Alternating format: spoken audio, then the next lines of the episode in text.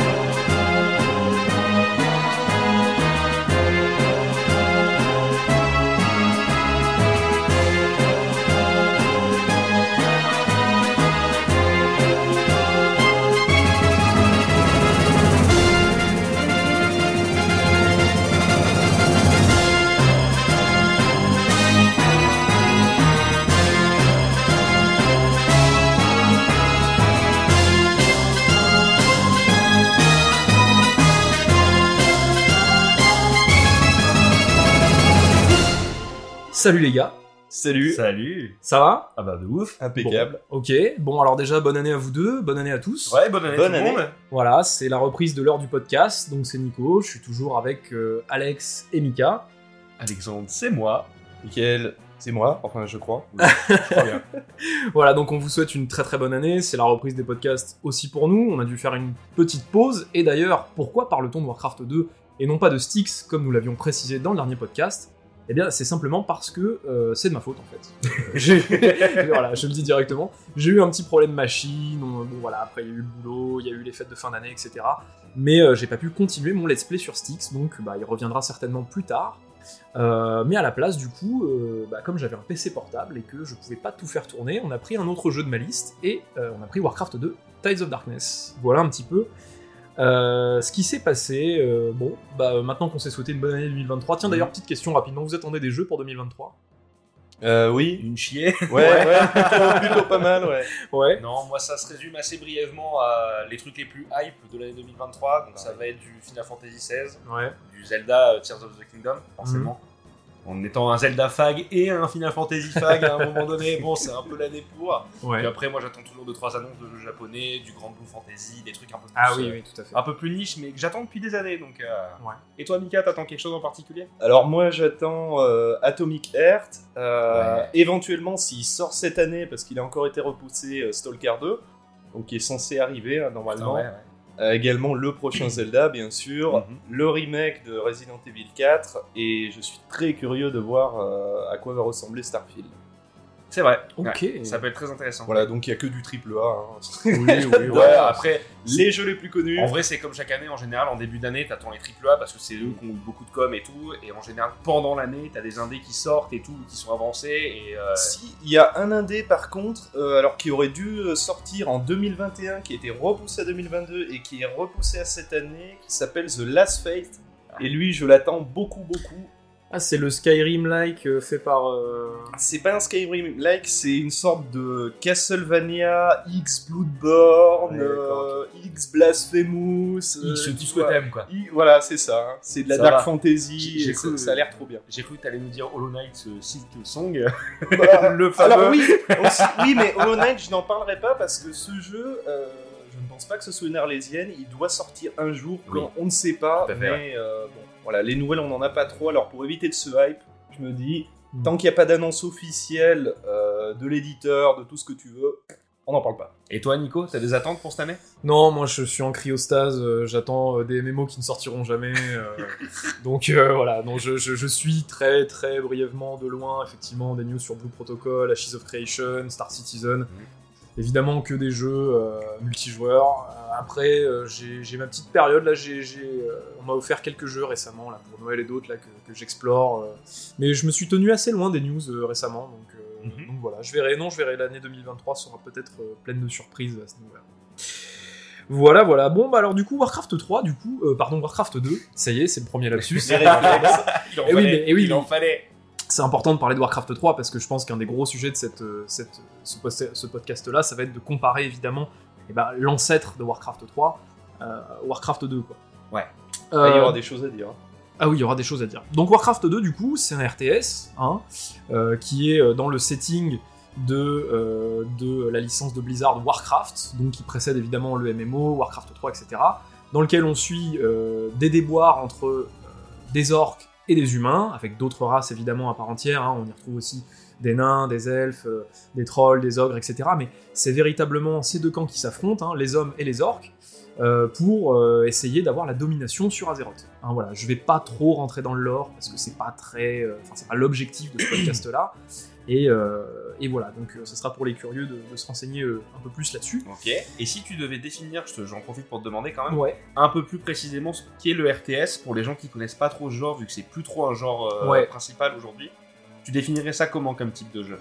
Alors euh, c'est super marrant parce qu'effectivement euh, quand on va sur Steam, il y a des jeux qui sont tagués RTS et Ouais. qui n'ont pas du tout l'air d'être des RTS. C'est vrai. Alors RTS, euh, Real Time Strategy, donc stratégie en temps réel, le STR en français, euh, c'est un jeu dans lequel, enfin, euh, alors là du coup je vais donner ma définition, hein, euh, au-delà de, de- de l'acronyme, c'est un jeu dans lequel on contrôle un, un certain nombre d'unités, en général quand même plus de 2-3, euh, des escouades en tout cas, quelque chose comme ça, où il y a peut-être du base building, et dans lequel on va devoir user justement de stratégies, donc en général militaires, parce que c'est des jeux, des jeux de combat, hein, Age of Empire, Command and Conquer, etc., de la gestion de ressources, euh, et euh, de l'amélioration euh, d'unités, de bâtiments, pour arriver à ses fins, c'est-à-dire pulvériser la base adverse, hein, parce que le jeu de stratégie, ça reste quand même ça en gros, Mhm. il y a une base adverse, on a sa propre base, on essaie de se développer mieux et plus vite que l'adversaire, on choisit une stratégie, on regarde quelles sont les forces et les faiblesses de ses armées, et on va, avec ça, essayer donc bah, de euh, surprendre, en tout cas de surpasser son adversaire, et pouvoir arriver à l'objectif final qui est en général de détruire la base adverse. Voilà. Ok. Et t'as une autre définition du... Non, non, je trouve ça plutôt clair. Ouais, c'est une très euh, bonne définition. pour savoir un peu comment toi tu le définissais et pour que les gens ça soit un peu concret pour eux aussi. Ouais, ouais, non mais c'est vrai, tout à fait. Tout à fait, tout à fait. J'aurais j'aurais pas dit quelque chose de plus complet. hein.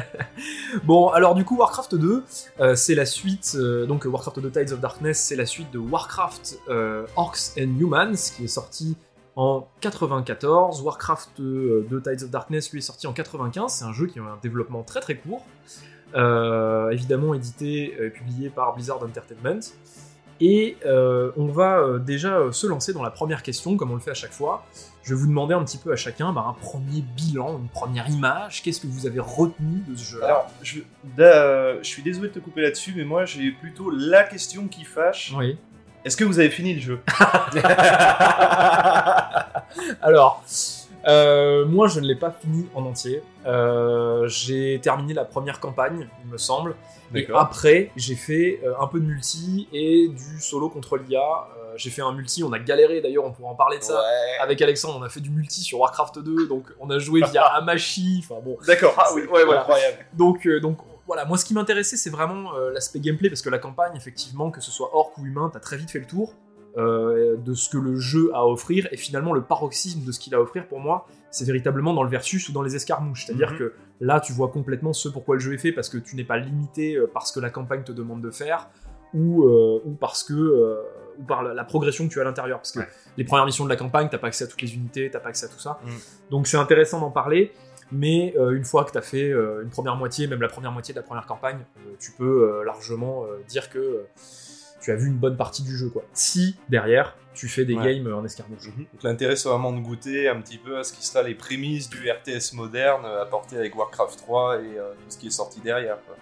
Alors, je me suis posé la question de savoir si j'allais essayer de faire une généralité pareille, je me suis dit que... et je me suis posé la question, est-ce que Warcraft 2 euh, représente véritablement tout ce que le RTS moderne incarne? Et après, je me suis dit, euh, il y a quand même un écart, là c'est même plus un écart, c'est des galaxies qui entre certains RTS, parce que pour y a, il y a, euh, Stellaris par exemple, pour certaines personnes, c'est un STR. Et c'est pas complètement faux, mais il y a des gens qui le, le rapprocheraient un peu plus d'un 4X.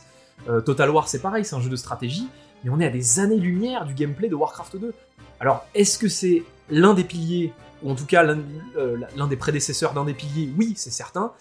Est-ce que c'est vraiment tout le genre du STR bah, C'est une autre question. Je pense qu'elle est intéressante, c'est vrai, tu as raison. Et toi, Alexandre, est-ce que t'as fini le jeu? Alors, j'ai fini la campagne des orques, ça aucun souci, enfin aucun souci, c'est notre histoire. Mais Oui. euh, et euh, j'avais fait une bonne moitié de la campagne des humains. Ouais. Donc euh, je trouve suffisamment quand même pour euh, comprendre les tenants et aboutissants du jeu et savoir ce qu'il cherche à raconter à travers son gameplay et son histoire. Mhm. Là-dessus, il n'y a pas de problème. De toute façon, je l'avais déjà fini à l'époque, moi sur PlayStation 1. C'est Oui, c'est vrai qu'il était sorti sur en PS. parler. Et euh, du coup, voilà, j'ai eu quand même l'occasion de pas mal découvrir le jeu, euh, toutes les unités.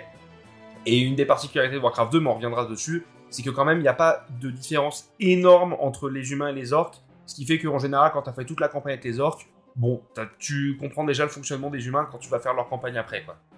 Ouais, on a des systèmes qui sont assez similaires. hein. De toute façon, là, on revient sur la définition du STR euh, qu'on avait au début. C'est-à-dire que dès le début, vous allez avoir effectivement bah, votre petite base avec votre centre de commandement. Vous allez avoir un péon ou un villageois, et avec ça, vous allez récolter de la ressource. Puis vous allez devoir produire vos premières unités pour récolter plus de ressources, puis les premières unités militaires, vous défendre. Et puis après, bah, ça va être la recherche euh, de l'optimisation, de la stratégie, etc. En tout cas, euh, certainement les premiers prémices. J'ai cherché un petit peu sur internet, j'ai pas trouvé tant de multi que ça.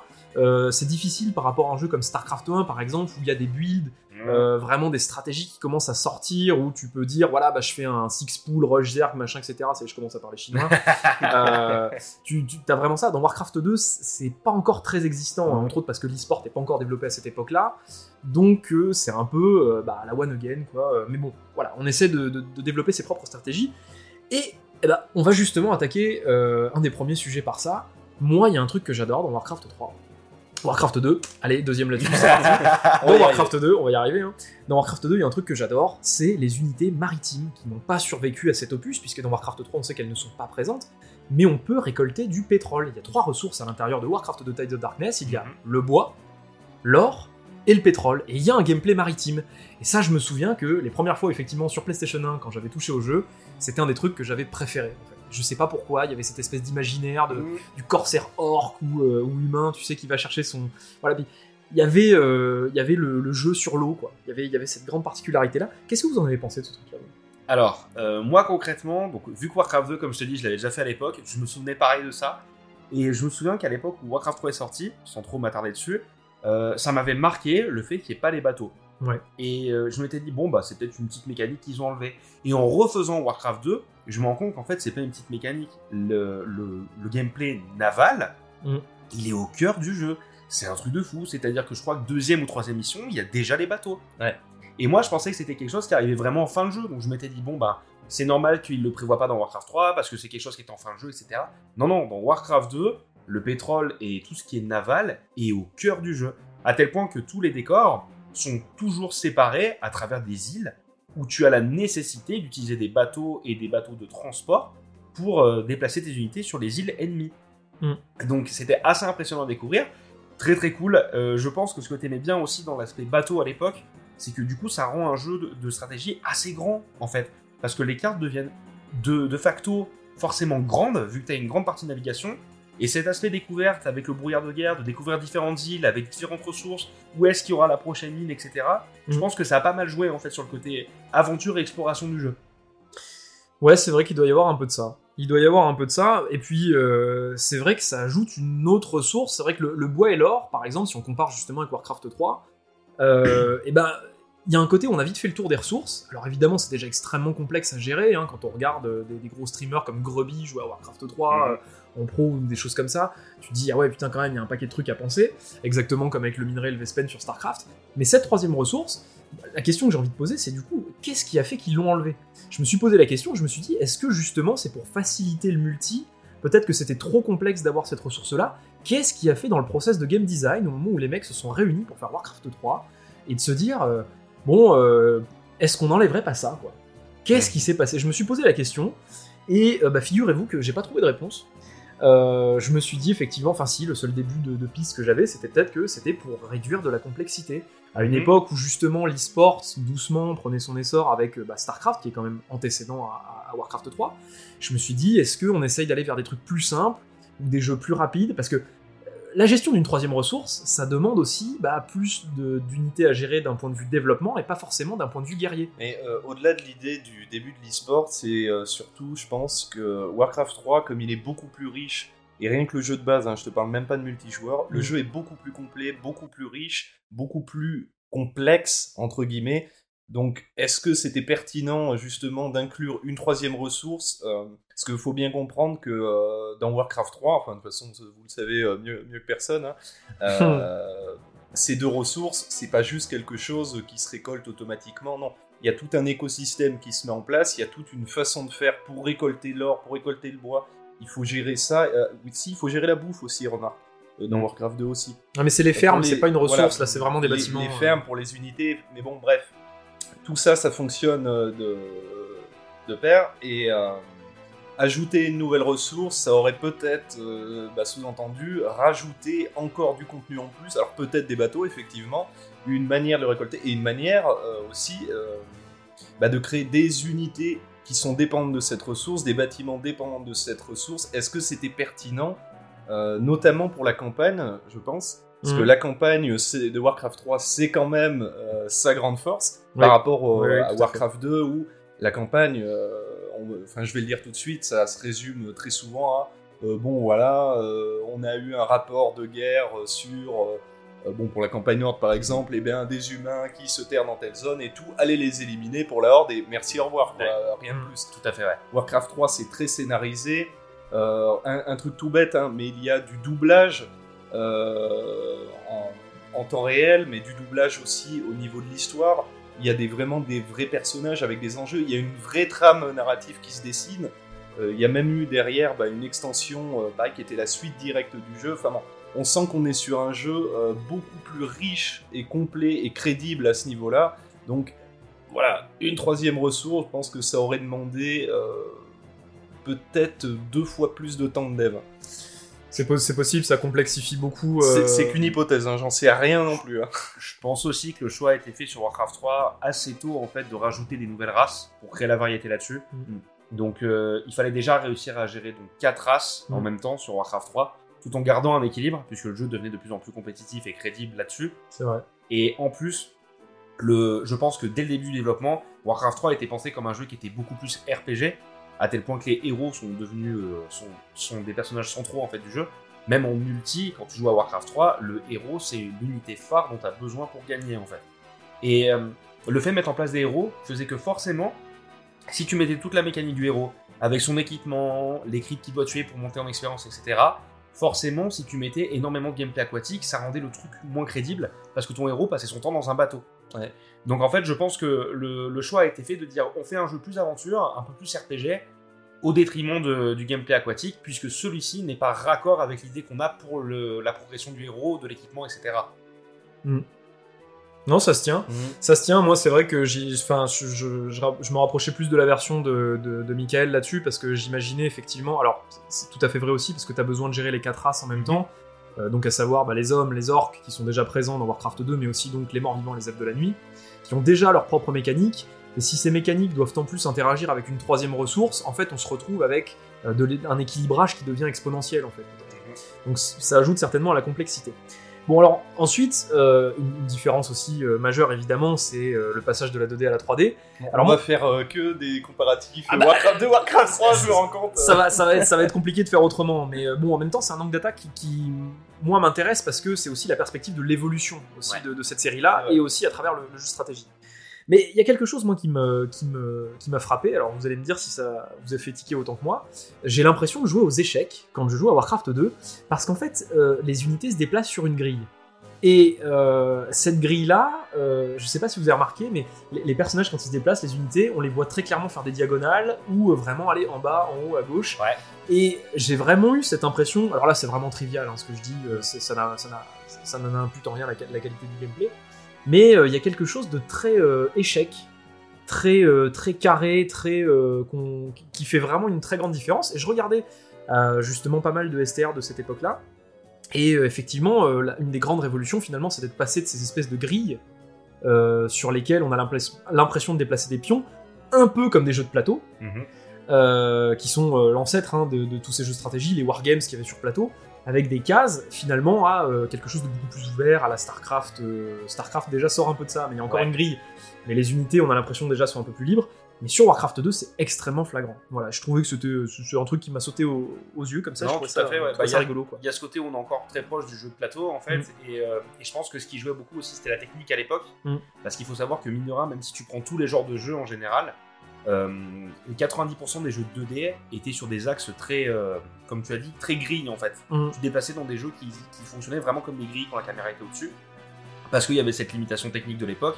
Il a fallu qu'on arrive aux jeux en 3D pour que les jeux 2D qui sortaient encore euh, cassent un petit peu cette espèce de diagonale très grille pour euh, offrir un, un gameplay un peu plus libre de, de déplacement. Mais je connais un paquet de jeux qui déjà à cette époque-là, oui, étaient encore sur, euh, sur ce phénomène de grille, Ouais. alors que c'était pas forcément des STR.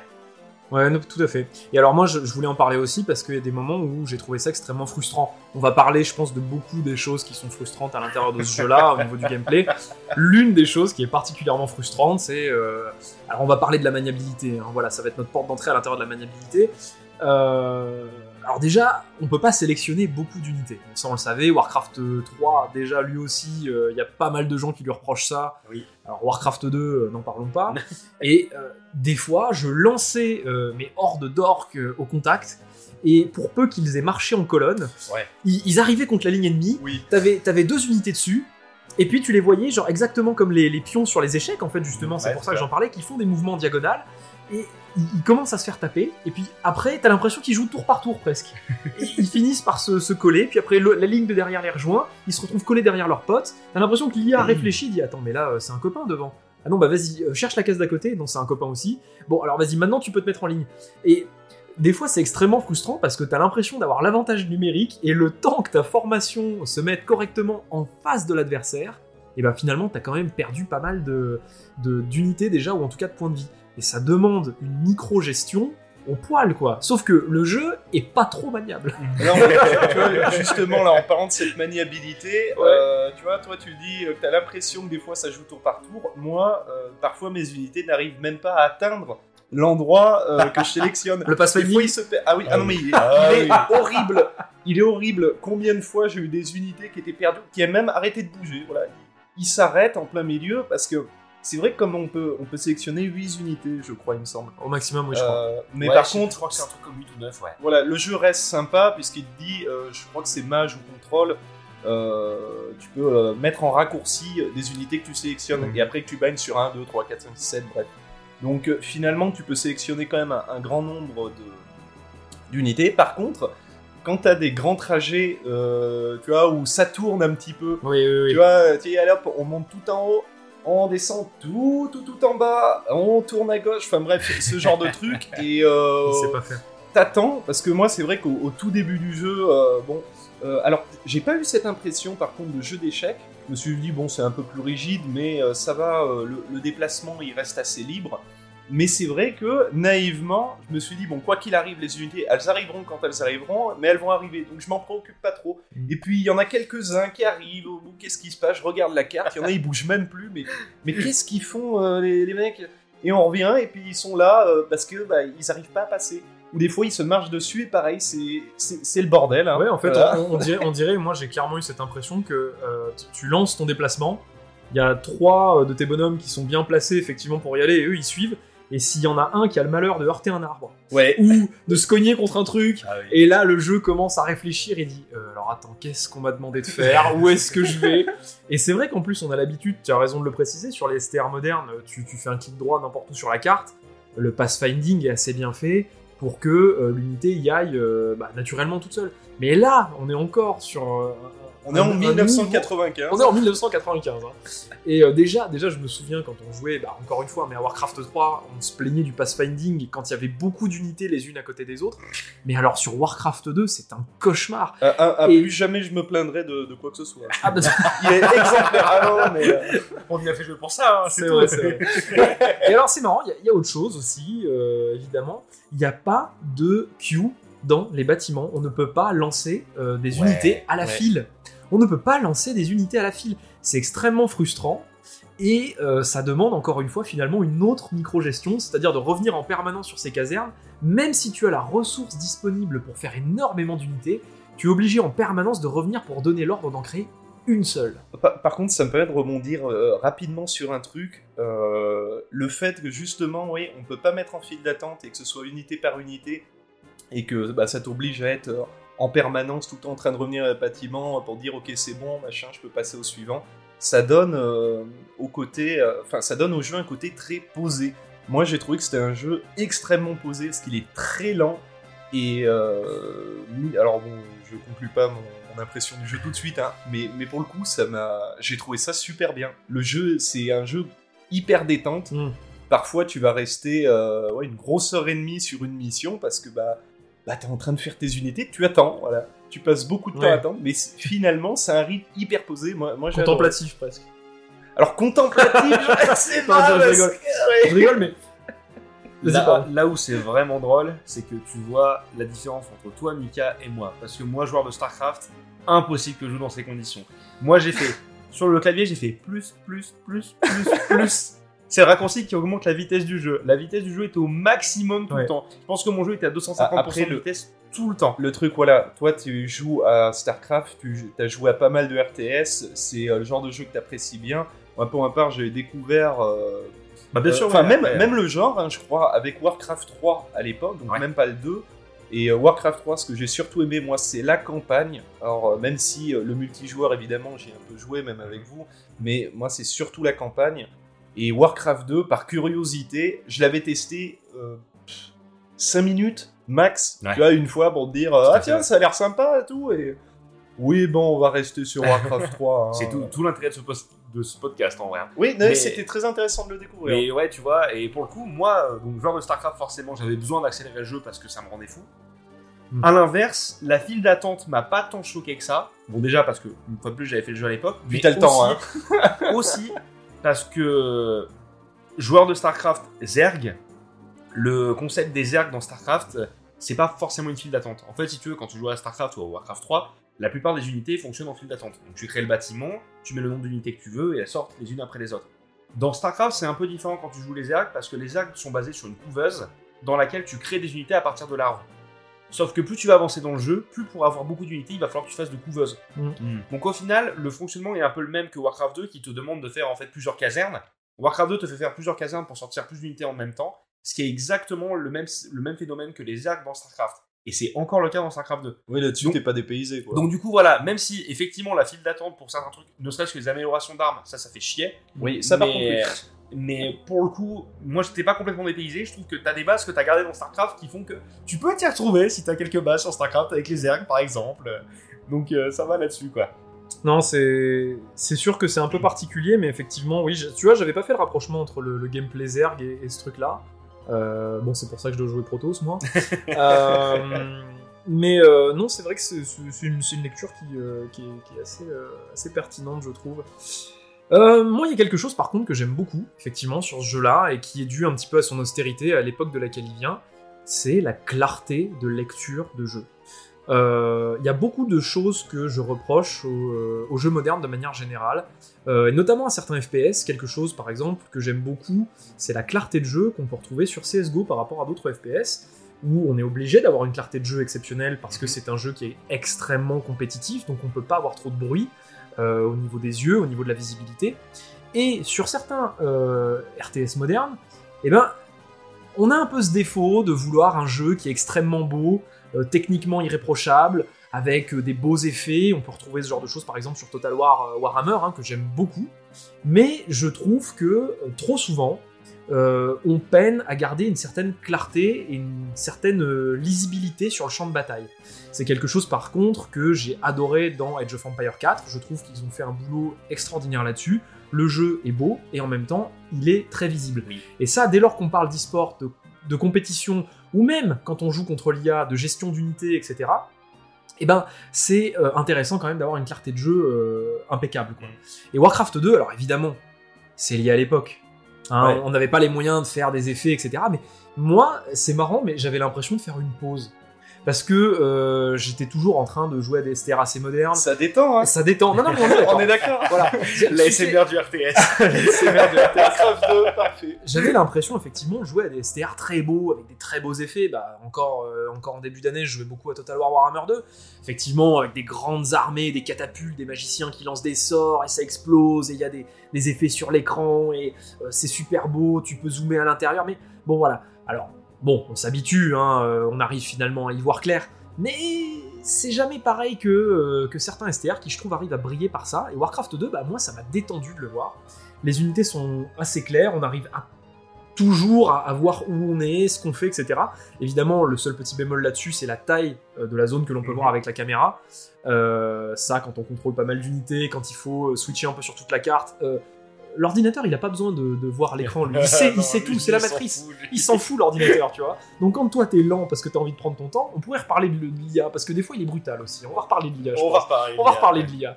Mais bon, bon voilà. Euh, moi j'ai bien aimé ce truc-là. J'ai bien aimé ce côté, genre tout est très simple et j'avais, alors c'est peut-être aussi un peu cet effet Madeleine de Proust, hein, mais de retourner à cette simplicité, de voir un écran où on peut tout distinguer sans effet. euh, Et justement, Supplémentaire, quoi. Je, je rebondis là-dessus, tu vois, tu parles de simplicité, Mm. euh, et euh, je pense que c'est aussi corrélé, alors évidemment à l'époque, mais au rythme du jeu, euh, qui, bon, encore une fois, je trouve qu'il est très lent, et c'est bon, c'est très Ouais. bien, c'est qu'aussi, euh, contexte d'époque, on est en 95, sur PC, et même si le jeu sur PC dans les années 90 ça a commencé à méchamment décoller, on reste quand même, surtout que Warcraft, même si le jeu vidéo c'était pas encore un loisir forcément ultra populaire, ça s'adressait quand même entre guillemets à tout le monde.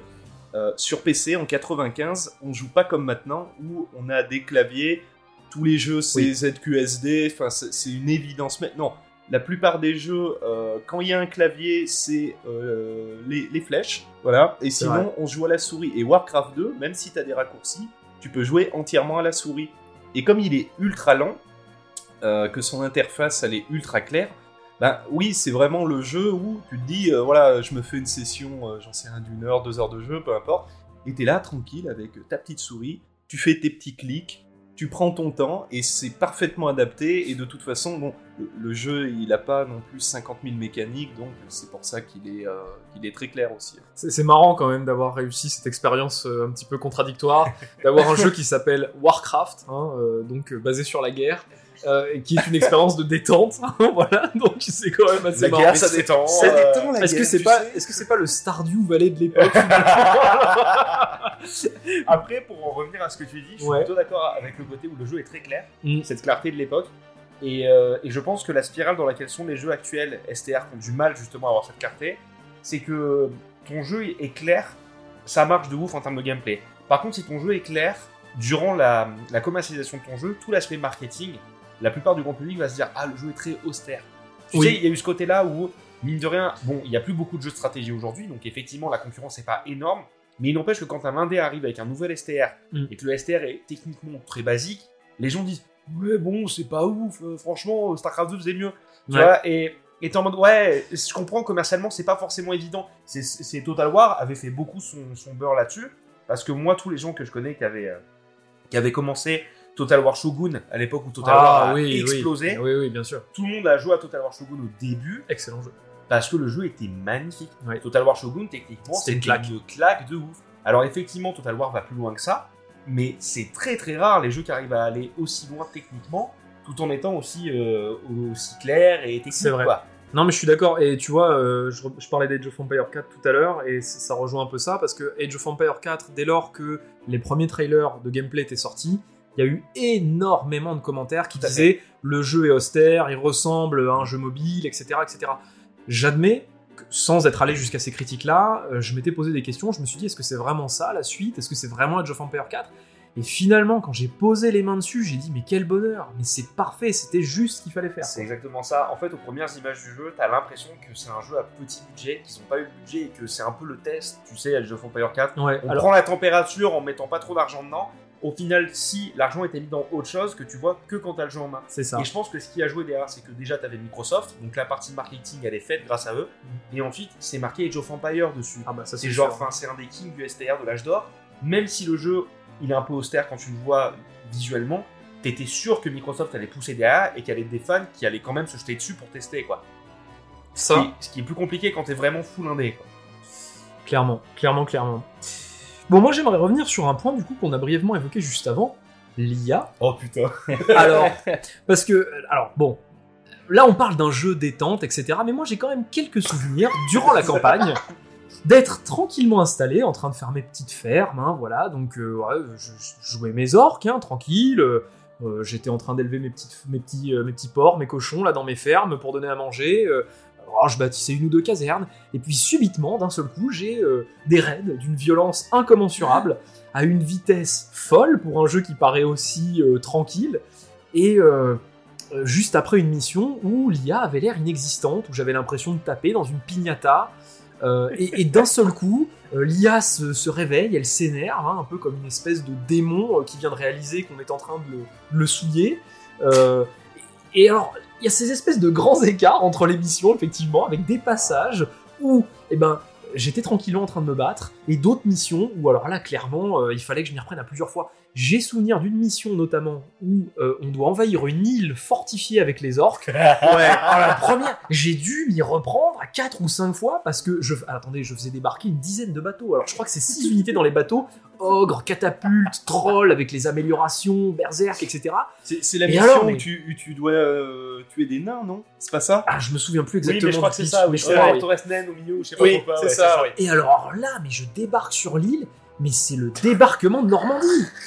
Et les mecs n'ont pas de Gatling en face, ils Non. ont pas de Je l'ai sniper, trouvé ils ont trop rien. bien cette mission. Euh, alors effectivement, bah, une fois que tu arrives, t'es content, hein, ça c'est sûr.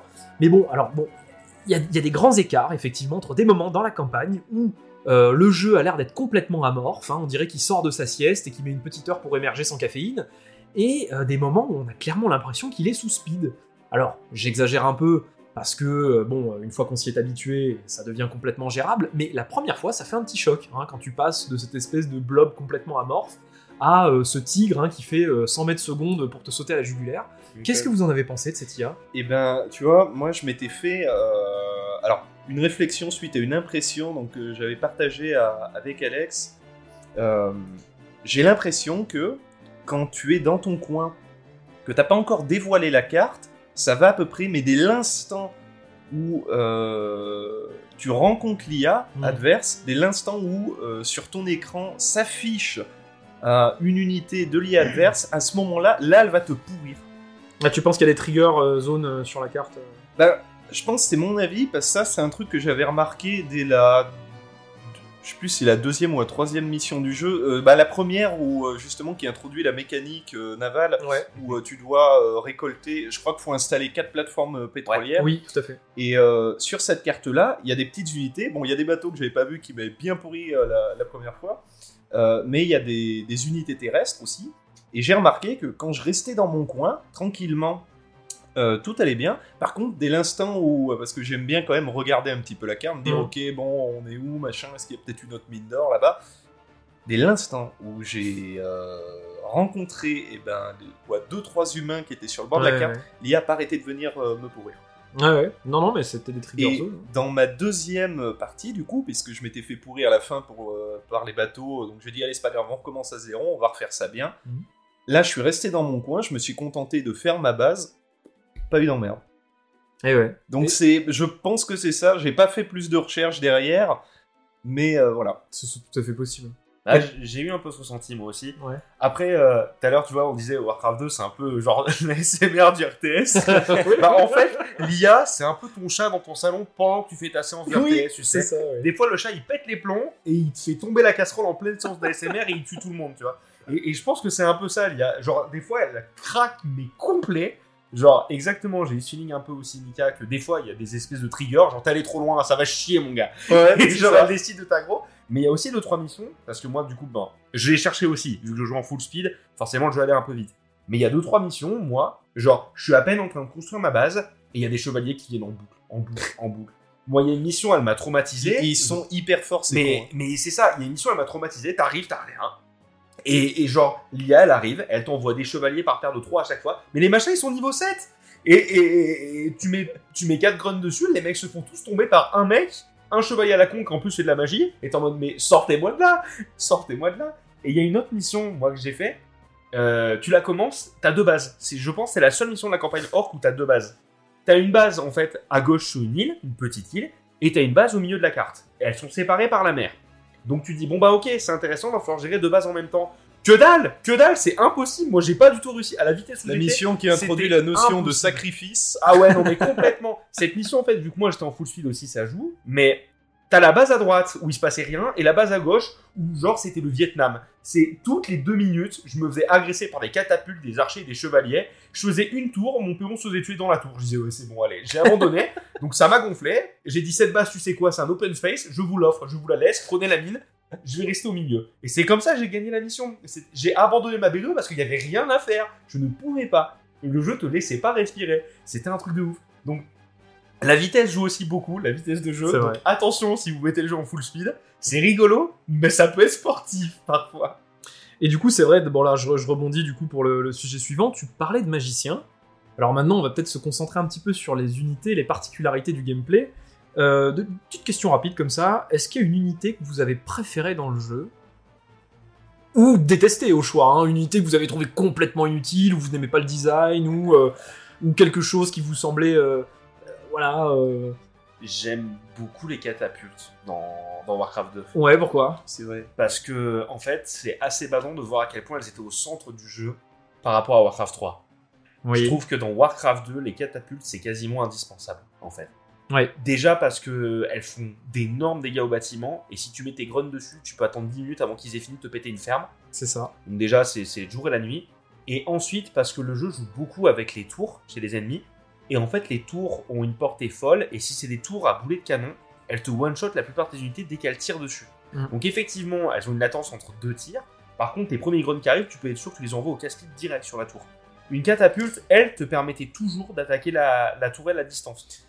C'est vrai qu'il y a une forme de guerre de tranchée presque qui s'installe beaucoup avec des lignes. Ouais, j'ai beaucoup main les catapultes, moi. Mm. C'était beaucoup la stratégie de euh, lanceur de hache pour couvrir la catapulte Mm. et euh, les catapultes pour attaquer. Et j'avais mon petit zeppelin au-dessus, le Ouais. zeppelin gobelin, qui m'éclairait le truc et qui disait Ah, là, il y en a une Et vas-y, balance une catapulte Mais le problème de jeu en plus, c'est qu'il y a là, là, c'est le moment où tu réveilles le chat. Parce que quand tu tires sur une tourelle, tu sais pas pourquoi elle, elle se réveille, elle t'envoie six chevaliers à la gueule d'un coup. C'est ça. Mais je pense, ouais, moi, que c'était les catapultes, ouais. Ouais. Je sais pas, toi, Mika, t'as peut-être une unité. euh, Pas, euh, non, vraiment pas. Ouais. Tu vois, parce que c'est vrai que, euh, enfin, euh, sur ce genre de jeu, euh, moi, je considère vraiment les, enfin, les unités comme un tout, donc euh, non. Ouais. Bah, c'est vrai que je surtout- suis, je suis navré, j'ai rien de pertinent à dire. À Non, non, mais, bah non, non, mais mais sur- surtout que je trouve que dans Warcraft 2, chaque Tu, unité tu a me parlerais de Warcraft sens. 3, je te dirais, alors je préfère ce héros tu vois, ouais, non, mais plutôt voilà. qu'un autre. Mais les, pareil, les unités. On, euh, Mais je- on mais fera je- peut-être un podcast sur Warcraft 3. Ouais, pas de problème. mais je pense que dans Warcraft 2, ce qui est vraiment bien, c'est que chaque unité a vraiment du sens. Ouais. Elle marche toutes, je trouve vraiment bien. Genre, le grunt, c'est typiquement ton unité de base, donc c'est normal, elle a du sens. Le lanceur de hache marche bien parce que c'est une des seules unités à distance du jeu. Mine de rien, parce qu'il y en a pas Bah, beaucoup dans En ce fait, c'est ça. Tu peux pas te passer de certaines unités. Tout est vraiment Mm. essentiel. Tout marche ensemble. tout se complète vraiment. Ouais. Tu peux Ah. pas dire euh, je mets de côté euh, bon telle unité, ah, ça c'est mieux de toute façon, bon ça on s'en fout un peu, ou je peux me concentrer que sur. Et ça, ça. c'est super intéressant. Arrivé, arrivé au stade des ogres, ils sont bien aussi pour tanker, les ogres, parce que vraiment, ils ont pas mal de HP. Moi, les ogres, je m'en servais pas mal pour tanker Ouais. quand même. Euh, donc, il y, a, y a quand même 2-3 trucs qui, qui marchent bien, et je trouve que tout se complète plutôt bien, honnêtement. Ça, c'est marrant, moi, les ogres, je les ai trouvés super fragiles. Ah ouais? Ah ouais, je- je- alors, je sais pas si c'est une impression. Alors, par contre, est-ce qu'il n'y a pas le phénomène où tu les avais pas encore maxés C'est possible. quand tu les. Parce que pareil, tu sais, après, tu peux les passer en ogre magie, tu peux Oui, tout à maxer fait, oui. la défense, etc. Donc, c'est vrai que les ogres, pour le coup, ils tankent pas mal, hein, une Mm. fois que tu les as maxés. Ah, c'est probable, c'est probable. Parce qu'ils coûtent pas tant plus cher que ça que les, que les grunts en plus. Oui, c'est vrai. C'est vrai, c'est vrai. ça joue. Alors après, c'est vrai, euh, effectivement, euh, j'aime bien cette vision, euh, cette, cette- cette phrase que tu as eue. C'est vrai que toutes les unités ont l'air d'avoir un intérêt. Ce que je regretterais effectivement peut-être, mais alors là, c'est vraiment une lecture euh, 2023, hein, Mhm. voilà des années plus tard, c'est que si toutes les unités sont effectivement indispensables, est-ce qu'on peut vraiment dire à un moment donné qu'on fait des choix stratégiques dans la manière dont on bâtit notre armée en fait? Si toutes les unités sont véritablement indispensables et qu'on les prend toutes, alors oui, effectivement, il y en a aucune qui ne sert à rien, mais s'il y en a aucune qui ne sert à rien dans certains contextes, alors est-ce qu'on build vraiment notre armée dans Warcraft 2 Euh, euh, moi, je, je te dirais oui direct. euh, justement parce que c'est un jeu euh, qui utilise complètement son potentiel. D'accord Tu vois, ce que je veux dire par là. Alors, je vais prendre un exemple d'un jeu qui n'a absolument rien à voir, mais je trouve qu'il a bien réussi à, à utiliser bah, justement tout ce qu'il a offert. C'est Doom Eternal. Donc, Ah oui, on est loin, sort- hein. ah oui, là, on est très loin, c'est pas le même genre. Ouais, c'est- ouais. Voilà. Mais euh, Doom Eternal, euh, ce que j'aime, ce que j'ai beaucoup aimé dans ce jeu, et pourtant, euh, on sait bien que moi les FPS c'est pas trop, trop mon truc, Mhm. c'est que euh, euh, le jeu te force, mais vraiment, à changer en permanence d'armes. T'es obligé de jouer avec tout, absolument tout, et tout le temps, parce qu'il est designé comme ça, et ça marche super bien. Ce qui fait que il n'y a pas ce côté où, dans la plupart des jeux, où bon bah, dès que t'es à l'aise avec euh, un build dans un RPG, une arme dans un FPS, euh, tu peux rester là-dessus euh, au détriment de tout le reste, et à la limite, tu peux même passer sur euh, 90% euh, tu vois, de, euh, de ce que le jeu peut offrir. Là, c'est pas le cas. Et Warcraft 2, c'est un petit peu pareil, je trouve, euh, dans la mesure où bah, tout ce que le jeu propose, tu t'en sers. Tu t'en sers, c'est utile, c'est intéressant, et ça, pour le coup, bah, je trouve c'est eh bah, c'est que c'est un jeu bien designé en fait.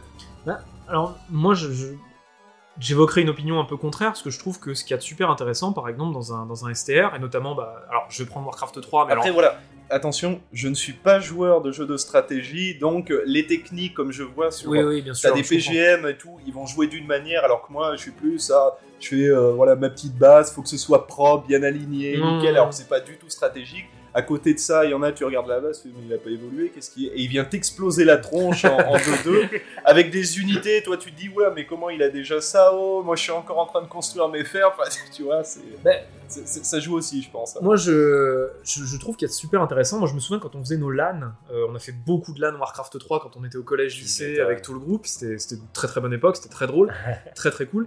Et euh, alors, on n'était pas du tout des joueurs pros, mais euh, on avait un peu euh, tous euh, notre manière de jouer, Ouais. même la même race. Je me souviens, toi, Alex, t'aimais beaucoup faire des, des hippogriffes. L'enfoiré aux hippogriffes. c'est Voilà, l'enfoiré aux hippogriffes. Et alors, et du coup, ce qu'il y avait d'intéressant, je trouvais, c'est que en fonction de ce que l'adversaire build, il y a un jeu de- de- d'échecs, c'est-à-dire que on voit ce que l'adversaire fait, on essaie de le contrer, et on n'utilise pas forcément toutes les unités, mais on va utiliser celles qui sont le plus optimisées. Absolument. Et moi, c'est ce que je trouve véritablement intéressant, c'est ce qui fait entre autres la force des STR comme StarCraft, etc. C'est que euh, tu es obligé, en fait, justement, de, bah, c'est souvent ce qui s'appelle scout en début de partie. Mhm. Tu vas scouter, tu vas donc observer la base adverse, l'armée adverse, pour essayer de dire bon, ok, alors euh, lui, euh, l'adversaire, il va partir sur ça parce que je sais que euh, bah, c'est sa stratégie.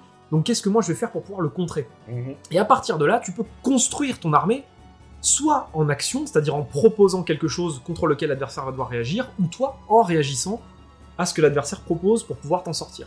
Et moi je trouve que c'est une richesse. Maintenant, c'est pas une critique pour Warcraft 2, simplement parce que euh, c'est pas vraiment encore dans les mœurs en Alors, fait, par, ce par truc-là. contre, c'est, euh, ça reste assez différent parce que là, on est dans le cadre euh, de partie en multijoueur. Et quand tu joues en multijoueur, t'es pas contre une IA. Faut bien se dire que là, ça me semble évident. Et puis pareil, avec qui tu vas jouer, les gens sont dans quel état d'esprit. Si tu joues avec un joueur qui est un mordu de STR, qui est Mm. très stratégique, justement, oui, euh, il y a vraiment cette notion de euh, je joue de manière optimisée, Ouais. optimale.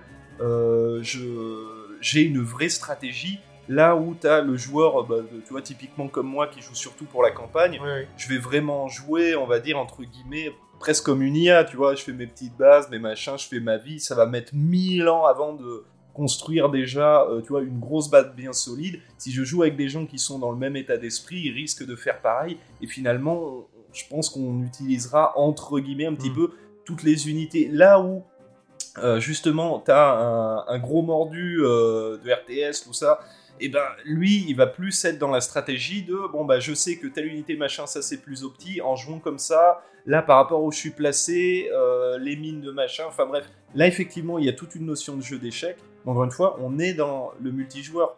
Si tu prends la campagne euh, d'un jeu comme Warcraft 3, il y a des trucs que tu fais dans la campagne en multijoueur, t'en as, enfin tu t'en fous euh, complètement parce que t'es dans un cadre différent. Voilà, c'était juste le, petit suis- euh, aparté là-dessus, mais je pense que encore une fois c'est le rapport que l'on a avec le RTS qui joue énormément. Effectivement, il y a une façon de faire un RTS qui change, et, mais je pense aussi que c'est ce qui limite Warcraft 2 par rapport au, au reste des jeux après. Hmm. Euh, L'exemple que je te donne, c'est que je suis complètement d'accord que l'utilisation des unités, de toutes les utiliser dans l'aventure, c'est très cool. Il n'empêche que je trouve ça un peu dommage de pas permettre cette variété, comme Nico dit, euh, à travers euh, le multijoueur. Parce que du coup, c'est un jeu qui pourrait s'étendre sur son multijoueur, ce que fera du coup trois ans après le chef-d'œuvre StarCraft 1, qui a cette justesse de te faire utiliser toutes les unités dans l'aventure, mais qui en plus te permet suffisamment de variété pour créer c'est stratégie dans le multijoueur. Ouais. Tout à fait. C'est pour ça que StarCraft 1 est encore un jeu roi de l'e-sport, parce que c'est un monstre en fait, que ce soit à travers l'aventure ou à travers le multijoueur. Mm. Là où Warcraft 2 avait encore cette limite de dire, ok, euh, chez les humains, il y, y a les chevaliers, enfin il y a les, il y a les fantassins, pardon. Chez les, chez les orques, il y a les grunts. Euh, ensuite, il y a les archers et elfes, il y a les lanceurs de haches, etc., etc., etc. C'est en quinconce en fait, hein, c'est toujours Voilà, euh, symétrique, exactement. En fait, le- c'est un gameplay très symétrique, ce qui fait que ton jeu arrive à être équilibré. Malgré tout, ton jeu manque de folie quand tu pars dans le multijoueur et que tu veux aller plus loin dans le jeu. Parce qu'en fait, il n'y a pas beaucoup de stratégies différentes qui vont avoir lieu. Il va y avoir les compétences, le placement, etc. Il y a toujours des choses qui entrent en jeu, bien évidemment. Bah, de par ce gameplay aussi, c'est peux- vrai que. c'est ça. Mais tu peux pas dire, ouais, en face, euh, il a décidé de se spécialiser euh, archer elfe, et ben je vais prendre de- des trucs à distance. Tu vois, Tu peux pas, ça marche pas. Tu peux pas le faire parce Oui, que t'as le jeu- autant de cartes en main que voilà, que lui. le jeu a pas assez de variété sur les unités ou de, de trucs très particuliers pour te permettre de le faire. Ne serait-ce que les ogres magie, tu vois, je reprends les ogres que t'évolues chez Ouais. les orques, ben leur évolution c'est que ben, ils font un œil pour faire ward. Alors l'œil est intéressant, l'œil te permet de voir un petit peu devant toi, mais il n'y a pas de game changer. Il n'y a pas, euh, je suis passé ogre magie, waouh, euh, j'ai un sort de ouf qui me permet d'inverser le cours du truc. À tel point que il y a le sorcier euh, dans, euh, à la toute fin pour les orques, tu découvres le sorcier. Donc il est monté sur un, sur un cheval, cheval squelette, il me semble. hein. C'est vraiment le, le, le Arthas de Warcraft c'est- 2. c'est- quoi. D'ailleurs, c'est un chevalier de la mort. Voilà, c'est un chevalier de le la mort. chevalier de la mort. Voilà, donc tu développes les chevaliers de la mort. Les chevaliers de la mort, ils font de la magie. Je m'en suis jamais servi. Je m'en suis jamais servi parce que justement, le côté un peu plus poussé, en fait, le jeu est pas fait pour ça. Et je trouve que tu arrives vite à sa limite là-dessus, en fait. Eh ben, alors, du coup, euh, je pense qu'on terminera sur les unités euh, là-dessus. Alors, je, je termine aussi, parce que Ouais. moi, mon unité préférée, du coup, j'allais Ah oui, dire. pardon, non, mais c'est pas grave, non, parce que c'était super intéressant, il fallait qu'on en parle. Mais moi, mon unité préférée, justement, bah, c'est les sorciers dans le jeu. Et alors, peut-être, justement, parce que j'ai retrouvé ce petit morceau de Warcraft 3, ce petit prémisse. Et alors, mais qu'est-ce que c'est fort, un sorcier? Moi, je me souviens, justement, on- la, la partie en multi qu'on avait faite. On est dans un univers Heroic Fantasy, donc oui, la magie, c'est. Ah bah oui, bien sûr. non, mais alors moi je me souviens par exemple, j'avais fait un. le- le- alors là, je jouais les, les humains. euh, le sorcier, il a le, le sort Blizzard. hein. On peut pas, on peut pas l'inventer celui-là pour le jeu. Euh, il fait mal le Blizzard. hein. Alors Ouais. peu que t'aies deux sorciers qui mettent un Blizzard au même endroit, alors là, si t'es dans un goulot d'é- d'étranglement, c'est super fort. Donc moi j'ai adoré ce, ce- ce- ce truc-là. Mais même la boule de feu, hein, quand elle sort de nulle part. Ah, la euh, boule de quand feu, Liane balance une boule de feu sortie de nulle part, t'es en mode Oh, qu'est-ce qui vient de se passer là C'est exactement ça. Je suis d'accord. Il y a, il y a vraiment, euh, c'est marrant d'ailleurs parce qu'on a vraiment euh, cette impression par contre que c'est vraiment des unités de dernier tiers. Mm. On arrive vraiment au moment où ça. tu arrives sur la carte et tu t'invoques ton magicien et là, euh, là c'est un peu game changer. Mm. Il y a vraiment ce côté on lance des sorts très puissants et Ouais, je suis tu peux vraiment euh, éradiquer toute une partie euh, de l'armée adverse très très rapidement comme je ça. trouve que le, le jeu l'encourage pas assez dans l'aventure, en tout cas. Dans l'aventure peut-être. ouais. L'usage du sorcier est très euh, facultatif C'est dans l'aventure. Les dragons, par exemple, qui sont les, les dernières unités et les unités volantes du jeu, Ouais. seront bien plus utiles et bien plus recommandés. Je trouve, dans l'aventure en tout cas. Non, c'est vrai, c'est vrai, c'est vrai. Euh, le multi, rapidement. Alors, ça a été un véritable enfer de jouer en multi. Bon, alors je dis ça, euh, on n'y a pas passé non plus très longtemps, mais on a l'habitude en même temps. oui, oui, on a l'habitude de configurer des serveurs à machine. Euh, bon, enfin, en même temps, c'est pas non plus incroyablement, euh, Non. incroyablement horrible, mais bon, voilà. Donc, euh, nous, euh, bah, pour préciser, on, euh, alors, Alexandre et moi, on a joué sur la version GOG, Ouais. euh, Good, Good Old Games, euh, de, ce jeu-là. qui est basé sur du coup le Warcraft 2 Battle.net, en Ouais. fait, qui était la dernière édition qu'ils avaient fait avec les derniers serveurs en vie, en fait. Enfin, c'est la dernière mise à jour officielle de Blizzard, en Oui, fait, sur ça. le jeu, avec le dernier page d'équilibrage et tout, j'imagine. Il n'empêche que euh, les serveurs Bennett, moi, je parvenais pas à m'y connecter, Non plus. donc euh, je sais pas s'il est fermé ou s'il y a une manip à faire. Du coup, nous, on est passé par le réseau local en utilisant Amashi, qui est un logiciel, en fait, si vous voulez, qui permet de faire croire que vous êtes sur un même réseau local. Donc, qui permet de faire jouer comme si les PC étaient branchés entre eux, comme à l'époque. Voilà.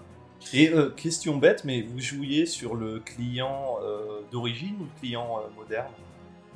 Euh, le moderne, je crois. Je crois qu'on jouait sur le Ouais, moderne. sur le moderne. Parce que t'as Warcraft 2 classique et Warcraft 2 Bennett. ouais. Alors Ouais. ça c'était très drôle d'ailleurs parce qu'il me semble que quand tu sélectionnais client d'origine, tu pouvais carrément te connecter avec le numéro de téléphone euh, Oui.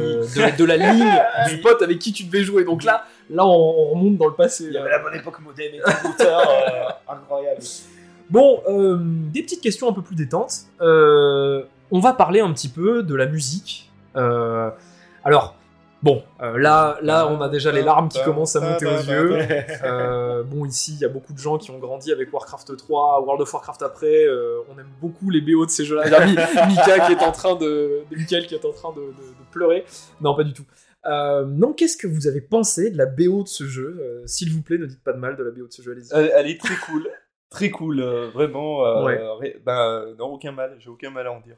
Non, non, non, non, mais c'est. Alors, pour le coup, moi, c'est une BO euh, qui. Par contre, si, juste un truc, euh, bon après c'est normal, hein, époque oblige, par rapport à du Warcraft 3, elle est peut-être un peu trop simpliste, Mhm. je trouve. Mhm. Ça manque euh, vraiment de, de variété et c'est euh, c'est un peu tout le temps les mêmes thèmes quoi, qui tournent en boucle. Oui, c'est vrai qu'il y a Mais- peut-être pas autant de budget. euh.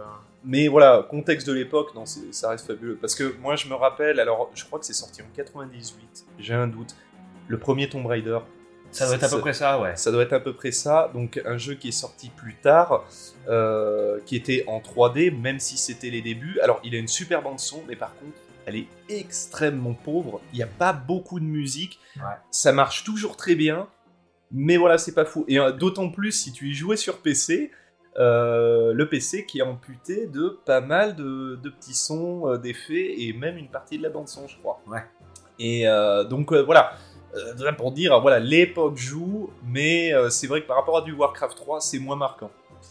Ouais, alors moi du coup, euh, alors moi je l'ai remis dans le contexte, je me suis dit quand même, parce que alors je l'ai écouté avec toute la nostalgie avec laquelle on peut écouter ces sons, Des petites larmes aux yeux. exactement, des petites larmes aux yeux.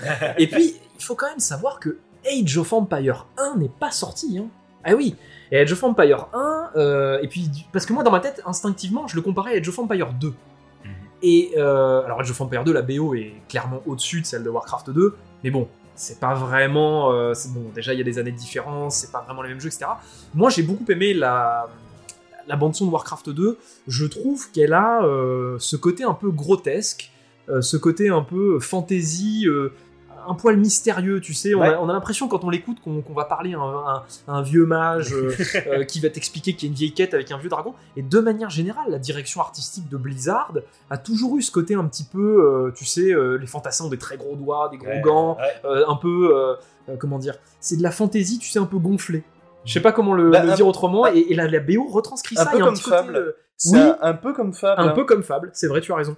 Et du coup, je trouve que cette BO là, elle marche très très bien. Alors effectivement, il n'y a pas autant de titres que sur euh, d'autres euh, d'autres STR. Non, je pense que t'as 4 Mais- ou 5 pistes par, euh, par race, Ouais, en fait, quelque chose comme ça. quoi. Et euh, mais chaque piste marche très très bien. Moi, j'aime beaucoup l'ambiance qu'elle donne. Et puis euh, et puis voilà. Bon après, moi, je suis vendu. hein. Je- J'ai vendu mon âme à, à cette compagnie il y a déjà trop longtemps. Euh, et toi? Je suis plutôt en accord sur la musique. Alors, en fait, ce qui est bien à remettre dans le contexte, donc on est en 1995, Mm. effectivement. Le marché du PC donc est, euh, a commencé à entamer le support CD, tout ce que tu veux, même si le support disquette existe encore beaucoup. Mais il faut savoir aussi que si on compare au marché de la console, qui est un marché du coup plus grand public que beaucoup de gens connaissent, euh, on est à l'époque de la Super Nintendo et de la Mega Drive. Donc c'est des consoles 16 bits qui fabriquent leur son à travers des processeurs qui sont extrêmement limités et dont le son et les sonorités sont extrêmement limités. Alors effectivement, on va avoir des génies du, de, de- de- de fin du monde qui vont faire des musiques de dingue avec Ouais. une, de, de fou. Mais Warcraft 2 à l'époque, ça reste un jeu qui est beaucoup moins limité euh, sonoriquement parlant et qui a des mélodies cool et qui sont pas criardes. C'est très important parce qu'on parle d'un jeu sur lequel tu vas passer beaucoup d'heures à écouter les mêmes musiques en boucle et qui n'arrive à ne pas lasser.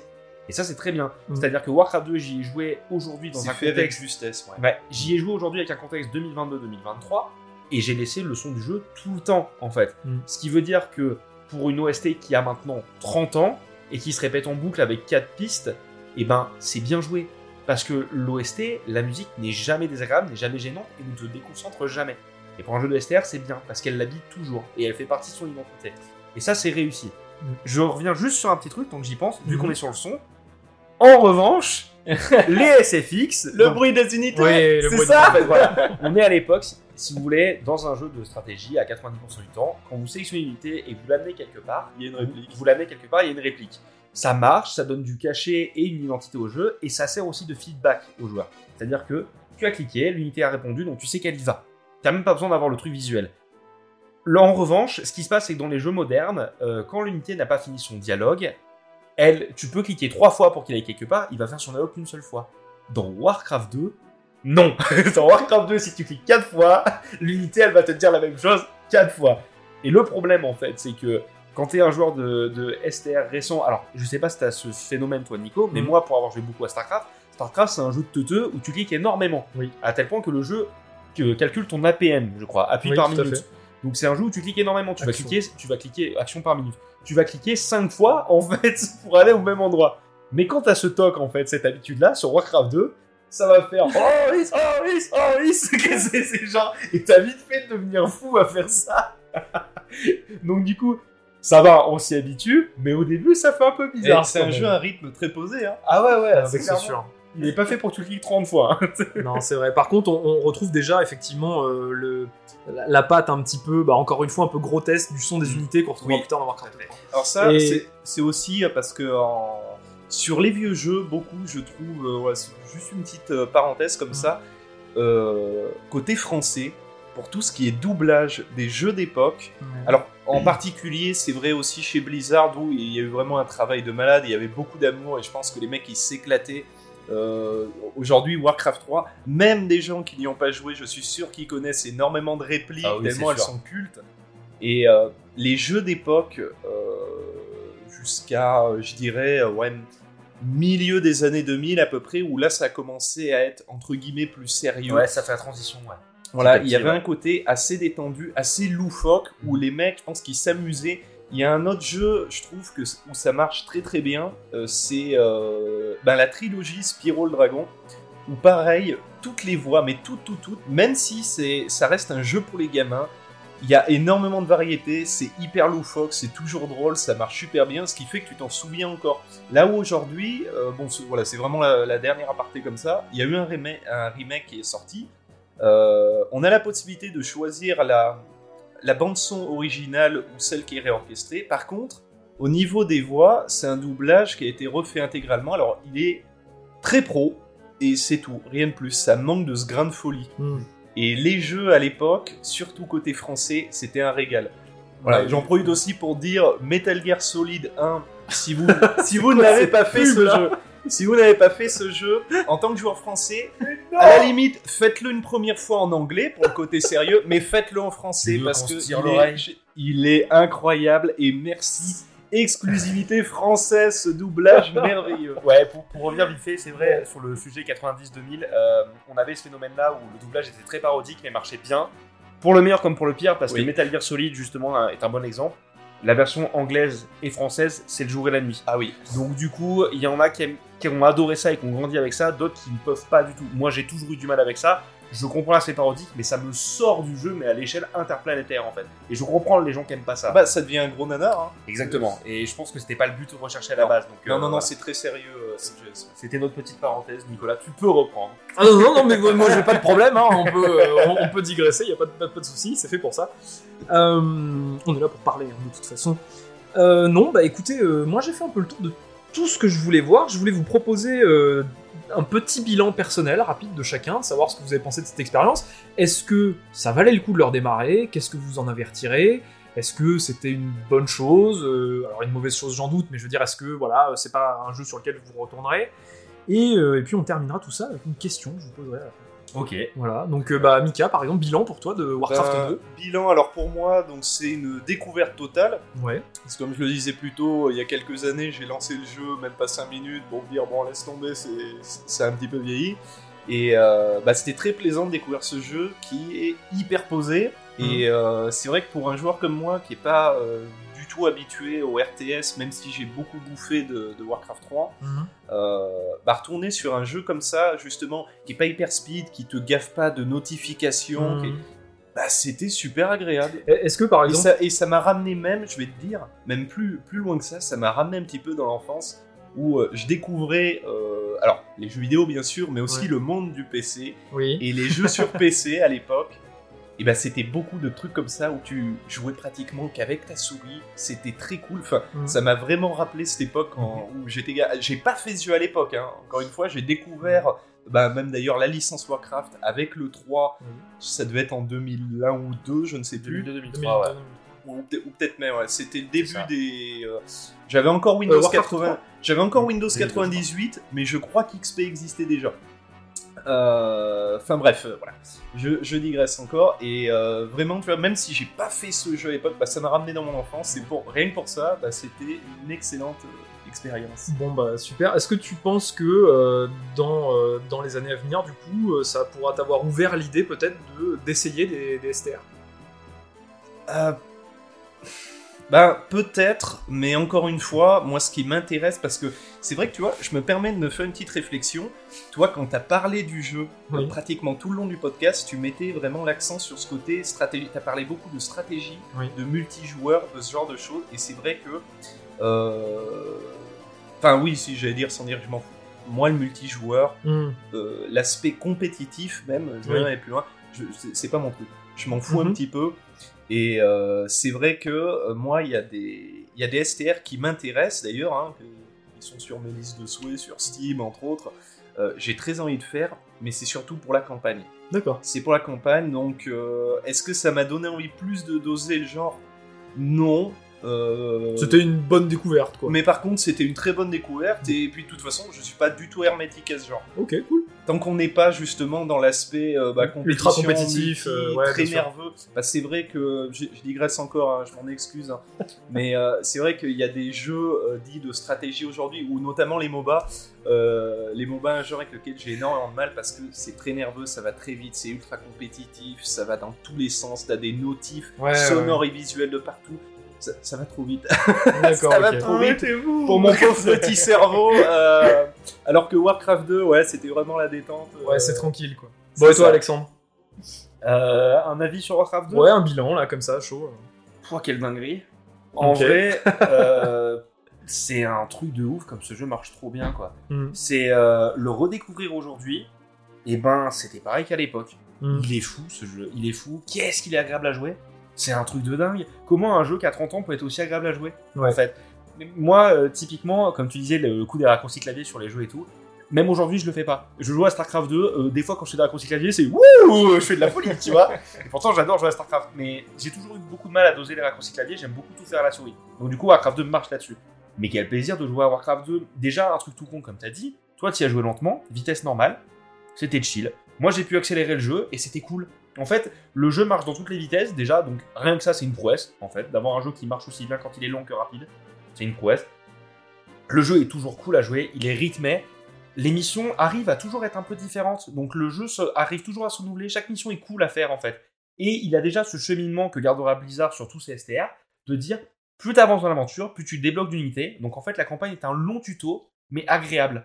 Personne ne sait faire de tuto agréable encore aujourd'hui. C'est toujours très compliqué dans les jeux vidéo des bons tutos. Et Blizzard en 95 le faisait déjà excellemment bien en fait.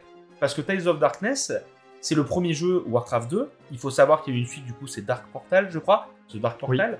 Qui est du coup l'extension, mais finalement, ça serait presque le vrai jeu en fait, Warcraft 2, puisque Warcraft 2, t'as déjà tout donné dans Tales of Darkness Hmm. comme un grand tuto, mais qui est un super jeu. Et euh, l'équilibre du jeu, le easy to learn, hard to master, il est déjà là en fait. Le, le sel de ce que fera Blizzard 20 ans après, il est déjà là en fait. Le jeu, il est solide, de ouf, il est clair, il est agréable, il est compréhensible, il est suffisamment rapide. Enfin, honnêtement, effectivement, on a des petits reproches qu'on fait, nous, par rapport à son âge, en fait, mais pas vraiment par rapport à ce qu'il est à l'époque. En 95, c'était une dinguerie. Aujourd'hui, de le redécouvrir, tu te dis, mais il est tellement solide encore le jeu. Ben, C'est vrai qu'en plus, tu, tu vois, tu me fais à un truc, t'es jamais perdu en fait dans ce jeu. Non. Il n'y a jamais cette impression de pas avoir compris, d'être paumé. Et on tout, est en c'est- 95. La plupart des jeux savaient pas le faire, ça. C'est un truc de ouf d'être aussi concret et crédible, en fait. Alors peut-être que le reproche que les gens feront, c'est que le jeu est un peu court, parce que c'est vrai qu'il est pas forcément si long que ça, au final, parce que le temps de faire une campagne, ça prend quoi 6-7 heures de jeu?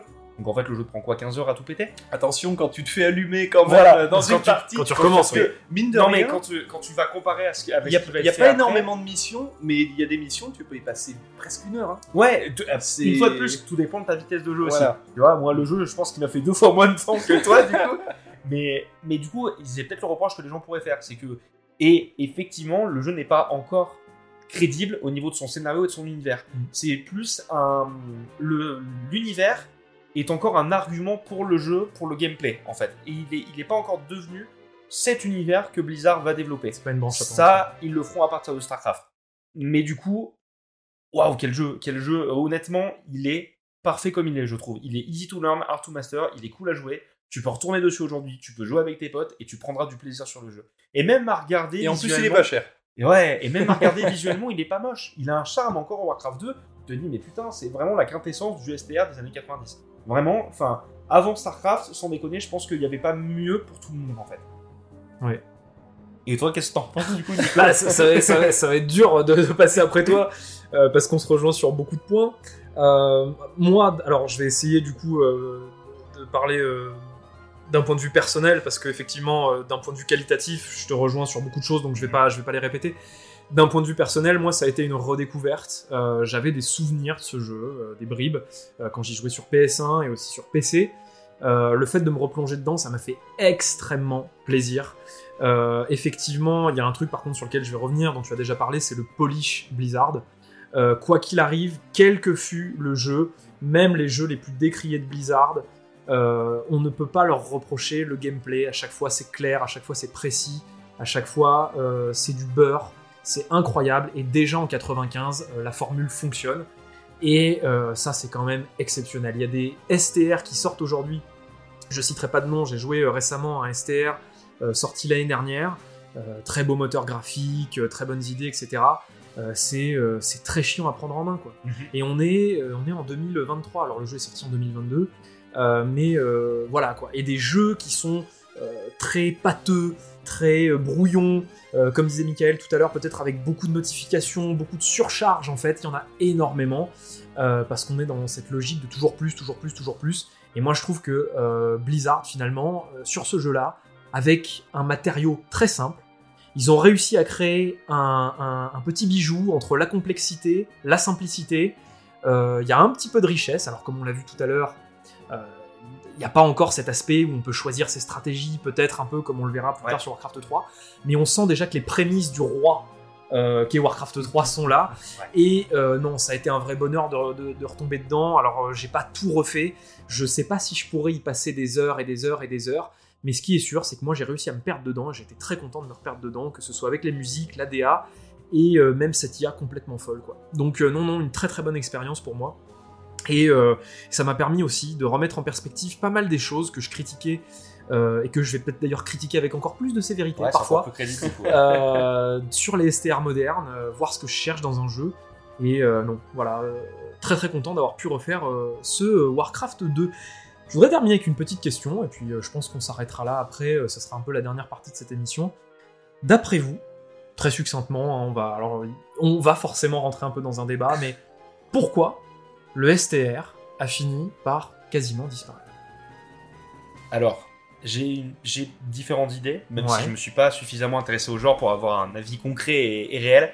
Je pense qu'une des raisons euh, que tu as soulevées, Mhm. c'est le manque euh, de clarté et euh, le manque d'appel au grand public. C'est-à-dire qu'en fait, les jeux sont pas easy to learn, hard to master comme le sont les jeux Blizzard. Blizzard, c'était la porte d'entrée au STR. C'est-à-dire que n'importe qui qui commence avec un jeu Blizzard pouvait dire Ok, j'aime bien ce genre, j'ai envie d'en voir plus. Ouais. Et là, il pouvait aller sur des trucs un peu plus sophistiqués.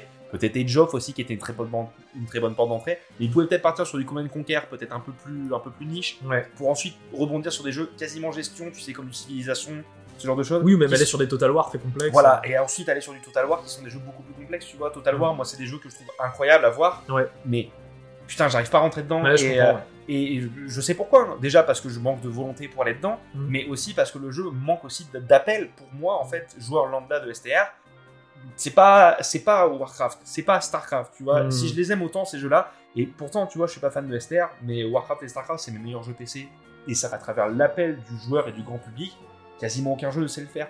C'est vraiment en fait Blizzard, c'était l'équivalent de Nintendo sur PC. C'est-à-dire que on te prend n'importe quel genre de jeu et on arrive à appeler tout le monde dessus. Ouais. Alors peut-être que le jeu sera pas le plus sophistiqué et peut-être que ce sera pas celui qui ira le plus loin du genre, Mm. mais par contre, il va réussir à ramener tout le monde sous la même bannière en fait. Mm.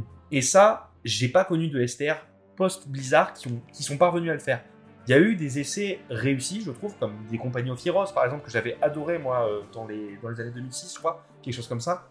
Il y a eu du euh, le Warhammer, le Warhammer Dawn of War qui se base Dawn of War, oui. qui se base énormément de ce qu'a fait, euh, de ce qu'a fait Warcraft, comme le Seigneur des Anneaux, la bataille pour la Terre du Milieu, et qui font partie des jeux qui ont le plus marqué de gens en fait euh, dans les années 2000 en STR. Parce que c'est des jeux qui ont compris ce qui faisait que Blizzard marchait tant que ça en fait. Et je pense qu'aujourd'hui, un Bataille pour la Terre du Milieu 3, par exemple, Oh, doucement. à la Warcraft, et ben ça marcherait de ouf parce que tu aurais la licence, tu aurais le easy to learn, hard to master. Mais ça, pour ça, il faut qu'il y ait des studios qui aillent dedans concrètement. Mm. Et le truc, c'est qu'il y a que les indés qui se lancent dans des trucs aussi sophistiqués aujourd'hui. D'accord, et toi, Mika? Euh, ben moi, euh, sans dire que c'est un genre qui a, qui a disparu ou qui disparaîtrait ou qui suscite moins d'intérêt, je dirais plutôt, euh, c'est un genre qui, pour une partie, s'est un peu transformé. Et euh, je vais le faire en un mot, les MOBA. Oui. Je m'explique. Euh, tu vois, un petit peu à l'instar des RPG, euh, où les RPG, tu remarques ceux d'avant, ils étaient eh ben, étonnamment plus complets Mhm. vraiment beaucoup plus complet, beaucoup plus riche qu'aujourd'hui.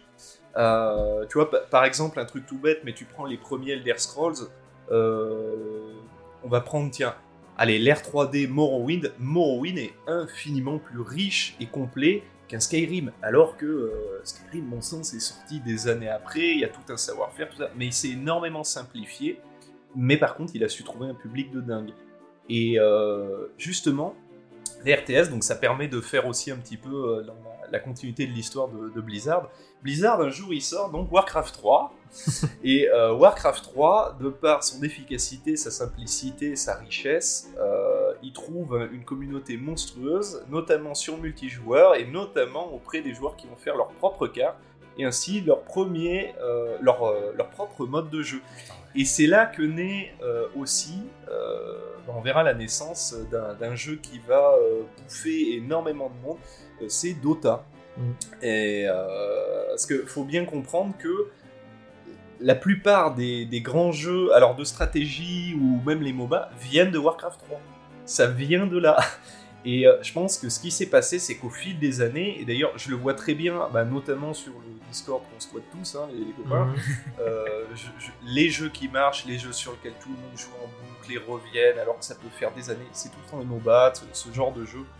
Et euh, là où justement les RTS, ça existe toujours, mais ils ont leur public. Pour ce qui est, tu vois, je reviens sur ce que tu disais Alex, l'appel du grand public que Blizzard arrivait à faire, parce que mine de rien, euh, Warcraft 3, tu vois, qui est ultra accessible, hein, qu'on se le dise, ça reste quand même un jeu qui a, entre guillemets, je dis bien avec des gros guillemets, une certaine complexité par rapport Mhm. aux jeux qui sont sortis les mêmes années, sûr, où justement le jeu vidéo, ça commençait à se démocratiser, à devenir de plus en plus populaire et de plus en plus accessible, et surtout on ne ciblait plus uniquement les gamins, ça, ciblait, ça commençait à cibler tout le monde, et ben euh, les MOBA, c'est cette transformation euh, de jeux en STR, justement, qui arrive à euh, aspirer tous les joueurs, à aspirer tout le monde, parce que ce sont des jeux qui sont euh, bah, assez easy, enfin, easy to learn, un peu en mastery, ça, va dépend dépendre des jeux, ouais. ça va dépendre des jeux. Mais c'est vrai que c'est le genre de jeu euh, où tu peux te lancer avec tes potes, tu sais quoi qu'il arrive, tu auras tout le temps du monde pour jouer, tu as moyen de doser la courbe de progression, elle est, euh, elle est exponentielle, c'est un délire. Et je pense que c'est ça qui fait que le STR a moins la cote aujourd'hui, c'est que eh ben, pour la plupart du genre STR, il y a eu une... euh, alors, oui, c'est une transformation vers le MOBA qui a aspiré tout le monde, et que les STR d'aujourd'hui, ils se veulent... euh, peut-être toujours plus riche, plus complet, plus compliqué. Et euh, je dirais pas complexe, mais même compliqué, voilà, ce qui Mhm. rejoint ce que vous disiez tout à l'heure, les reproches que tu fais à ces jeux, justement. Et euh, ce qui fait que ouais, c'est un petit peu moins populaire. Et c'est vrai qu'aujourd'hui, si demain il y a un nouveau euh, oui, Agent of Empire qui est, euh, qui est annoncé, c'est très sympa, mais euh, est-ce que pour autant euh, c'est le genre de jeu où tu te dis ouais, ok, ça a l'air intéressant, on va passer un petit peu de temps dessus? Parce que ce, ce genre de jeu, faut bien comprendre que au-delà de l'aspect multijoueur, moi je les vois un petit peu comme des très bons jeux solo. Un, un jeu que j'ai dosé beaucoup moi avant, c'était Empire Earths. Oui. Euh, Empire Très, très bon. Earths 2 où tu marrant, pouvais changer les époques Mhm. et même en partie perso. Et pourtant, j'ai jamais joué en multijoueur. hein. Je, je Mhm. faisais que du solo, mais je me suis éclaté à faire des à faire des mélanges aberrants où allez hop et ben euh, eux, ils seront à l'époque de la préhistoire eux ils seront à l'ère moderne et allez ça va se mettre sur la gueule et voilà et on, on s'amuse hein. Euh, bon quand on est un gamin on fait ce qu'on peut hein. on s'amuser mais voilà moi, moi je pense que c'est ce qui fait que les, les STR sont, sont moins, ont moins la cote c'est que les MOBA ont, ont tout bouffé donc pour le meilleur comme pour le pire Ok. voilà. Eh ben, euh, alors moi j'ai effectivement une réflexion euh, qui est assez similaire. Je pense effectivement que les MOBA sont un peu, euh, au STR ce que les poules sont au Vélociraptor. Euh, C'est-à-dire que. Petite futée. C'est-à-dire que à un moment donné, effectivement, il y a eu une transformation du temps de jeu en fait. Simplement, les gens n'avaient plus le même temps à mettre dans les jeux. Les jeux de stratégie demandent énormément d'investissement Mhm. euh, d'un point de vue euh, intellectuel. Alors là, intellectuel, j'entends, euh, c'est-à-dire qu'on est vraiment pris à l'intérieur de ce qu'on fait. hein. Il y a qu'à voir une partie de Starcraft, euh, tu, tu regardes pas une, tu regardes pas une série à côté. Quoi. Euh, donc ça demande énormément d'investissement et ça demande une maîtrise de beaucoup de choses. Et effectivement, à partir du moment où il y a eu Warcraft avec ce système de héros qui a fini par donner Dota, et ben je pense aussi que ce que les gens venaient chercher dans le STR, dans euh, la partie euh, contrôle de mon héros, contrôle d'une carte, euh, stratégie. alors là, c'est en, ils gardent le côté multijoueur aussi parce que là, c'est comme si tu prenais finalement League of Legends, c'est euh, une partie de Warcraft 3 dans laquelle en fait t'as 10 joueurs qui ont chacun leur héros en fait, finalement, et, euh, qui doivent euh, détruire le bâtiment adverse. Et donc effectivement, je pense que comme tu l'as dit, l'analyse est assez pertinente. hein. Il y a énormément de gens qui, je pense, venaient à l'intérieur de ce produit-là, qui était un très bon produit d'appel et qui a proposé ça. Ils venaient chercher ce côté stratégie avec leurs potes, où j'ai un gros truc que je développe et en même temps j'ai plein de petites choses à gérer. Finalement, ils, sont venus le prendre là-dedans et ils ont continué de trouver ça dans League of Legends, dans Dota euh, 2, dans tous les autres MOBA qui sont sortis à côté. Et de l'autre, on a les dinosaures qui eux cherchaient des usines à gaz, qui sont partis euh, finalement bah, sur les 4X, sur euh, les jeux de stratégie comme Total War, etc. Euh, des gens qui euh, en général sont plus âgés, euh, d'une manière générale. Enfin, moi je regarde la génération de mon père, c'est des gens chocs générationnels. Ouais, non, mais c'est ça. C'est la génération de mon père. Mon père, c'est quelqu'un qui a joué au premier Shogun et euh, c'est quelqu'un, ça le dérange pas d'avoir des milliers de boutons, des trucs de formation, de machin, mais il aime bien prendre son temps. C'est finalement des grosses usines à gaz, c'est des jeux qui sont très gros, sur lesquels il y a beaucoup d'options, mais sur lesquels on prend son temps, il y a de la stratégie, il y a un peu ce côté, tu sais, de l'adulte qui s'est posé, qui joue plus à Warcraft 3 rapidement, etc. Et de l'autre côté, il y a le côté, euh, enfin, il y a le- la tranche un peu euh, pulp, un peu violence, un peu rapidité de Warcraft 3, qui est- Rebelle. ouais, rebelle, c'est ça, tu vois, qui est parti en fait à l'intérieur de tous ces MOBA. Et je pense qu'il y a eu cette scission-là. Et en fait, le STR n'a pas disparu, il s'est scindé. Ouais. Il s'est scindé en deux genres. Un qui est devenu ultra spécialisé et l'autre qui est devenu ultra générique. Et chacun a pris une partie de ce que finalement Warcraft 3 avait euh, réussi à synthétiser Mhm. et, euh, et ont formé de communautés différentes. Donc, bon voilà, maintenant on va laisser place à des questions ouvertes, on va pas aller plus loin parce qu'on pourra en parler pendant des heures, mais qu'est-ce qui finit Ah, faire un, mot de, podcast un mot- un de la sujet, fin hein. J'ai une anecdote ultra intéressante Ouais. qui va en accord avec ce que vous dites. Je suis en train d'y repenser. Ouais, ouais. Euh, à l'époque où StarCraft 2 était roi de l'e-sport, Ouais. euh, les MOBA et LoL sont arrivés petit à petit, ont commencé à prendre du terrain. Oui.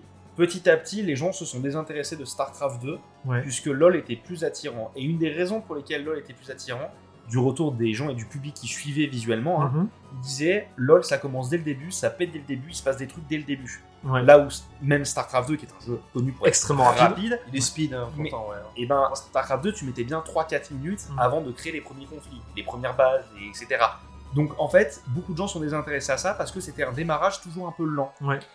Et, et c'est quelque chose qui s'est avéré vrai et qui est remonté jusqu'à l'oreille de Blizzard, puisque si tu te souviens, toi Nico, à l'époque de Legacy of the Void, Ouais. quand Legacy of the Void est sorti, donc la dernière extension de StarCraft 2, dans le multijoueur, ils ont doublé le nombre d'ouvriers que tu avais en multijoueur au start. Au tout début, ouais.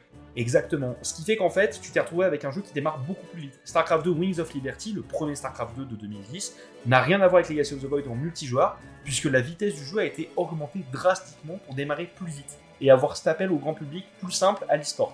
Et d'ailleurs, dans Heroes of the Storm, si je peux me permettre, Mhm. on commence avec ces trois sorts. Enfin, ces, ces trois sorts de début, C'est vrai. par rapport à d'autres MOBA où tu as un seul sort au début et tu le débloques. Tout à fait. Donc, est-ce que c'est pas une- un prolongement finalement de ce truc-là? C'est possible. Un truc qui joue aussi, euh, parce que ça, ça paraît con comme ça, mais c'est important. euh, LOL, c'est un jeu accessible gratuitement d'office. Mhm. Tu n'as pas 40 euros à donner euh, là où chez Blizzard, si jamais le jeu ne te convient pas, tu peux toujours y revenir après, mais il y a quand même 40 euros à lâcher. Mhm. Là où LOL, si t'accroches direct, tant mieux. Si t'accroches pas, c'est pas grave. C'est aussi vrai. pour ça que StarCraft 2 est devenu gratuit. Ouais. Le jeu de base, StarCraft 2 est devenu gratuit. Bon, messieurs, c'est fascinant, mais je suis obligé de vous arrêter parce que l'heure tourne. Euh, non, bah non, mais pas de souci. Donc, Trop de passion. Déjà, merci à tous de nous avoir suivis sur ce podcast. Bah C'était un carrément. vrai plaisir de vous parler, les gars, d'avoir pu refaire Warcraft de Tides of Darkness. Donc, merci.